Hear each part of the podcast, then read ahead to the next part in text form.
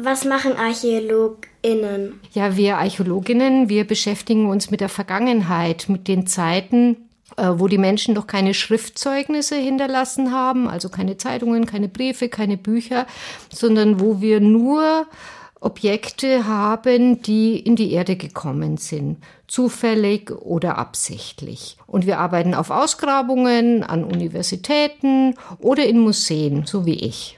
Aha, das war sehr interessant. Woher weißt du eigentlich, wo du was finden könntest? Also man kann zum Beispiel sehr viel durch die Luftbildarchäologie erkennen. Wenn man ein Feld überfliegt, kann man Bewuchsmerkmale äh, feststellen.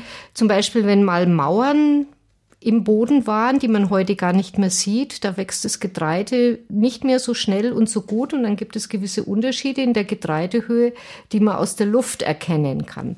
Und wir wissen natürlich auch schon sehr viel aus, aus früheren Zeiten, wo mal was gefunden wurde. Also ein Fund kommt meistens nicht allein, sondern wo mal was war, da ist meistens auch noch mal sehr viel mehr in der Nähe davon. Hast du schon mal einen Fund in München gemacht? Oh, in München, da werden ständig überall ganz, ganz viele Funde gemacht. Äh, du kennst es bestimmt, hinterm Rathaus, da ist jetzt ja eine riesige Baustelle am Marienhof. Hast du vielleicht schon gesehen, da ist ja ganz ja. viel. Äh, dort wurde auch ausgegraben und da haben wir ganz, ganz viele Funde direkt aus der Innenstadt von München. Und eigentlich überall, wo gebaut wird in München, wo Baugruben sind, da sind auch die Archäologen dabei und finden Objekte. Was verdanken euch ArchäologInnen bisher alles? Ah, ihr verdankt uns ganz viel Wissen über die Menschen, die früher gelebt haben in der Steinzeit, in der Bronzezeit, wie die mit ihrer Umwelt umgegangen sind, wie die miteinander umgegangen sind und wie die ihr Leben gestaltet haben. Und da können wir äh, durchaus viel für uns heute lernen. Okay. Wie bist du dazu gekommen, Archäologin zu werden? Dass ich Archäologin werden wollte, das lag ein bisschen an meinem Papa. Mein Papa war Gärtner und hat demzufolge auch immer in der Erde gewühlt und er hat uns immer, meine Schwester und mich, zu irgendwelchen alten Ruinen geschleppt. Also wenn da irgendwas Römisches war oder eine Burg oder eine alte Kirche oder ein Museum, dann wussten wir, mit hin. Und das hat mich damals schon so fasziniert und begeistert, dass ich dann dachte, hm, das möchte ich gerne zu meinem Beruf machen, dieses mhm. alte Zeug. Was waren deine spannendsten Funde? Mein allerspannendsten Fund, den habe ich tatsächlich im Museum gemacht. Und zwar hatten wir da lange Zeit bei uns in der Ausstellung eine, eine Moorleiche. Das hieß immer die Moorleiche aus dem Dachauer Moos. Und die habe ich dann einmal untersucht und ähm, festgestellt, dass das gar keine Moorleiche ist, sondern, sondern dass das in Wirklichkeit eine südamerikanische Mumie ist, die irgendwann schon vor langer Zeit aus Südamerika nach München gekommen ist und dann mal eine, eine falsche Beschriftung bekommen hat und dann als Moorleiche gelaufen ist. Und das war eigentlich mein spannendster Fund.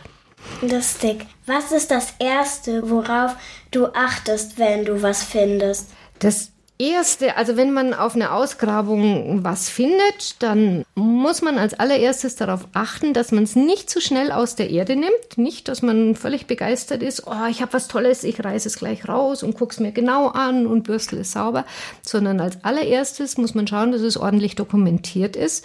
Das heißt, dass das genau gezeichnet wird und fotografiert wird und festgehalten wird, wo das genau gefunden wurde, weil nur so kann ich später was genaueres drüber sagen. Bis wann können Archäologinnen Neues entdecken? Wir können eigentlich immer was Neues entdecken. Im Erdboden, da lauert so viel, da lagert so viel. Eigentlich finden wir jeden Tag was Neues. Wird sich die Art der Funde irgendwann ändern?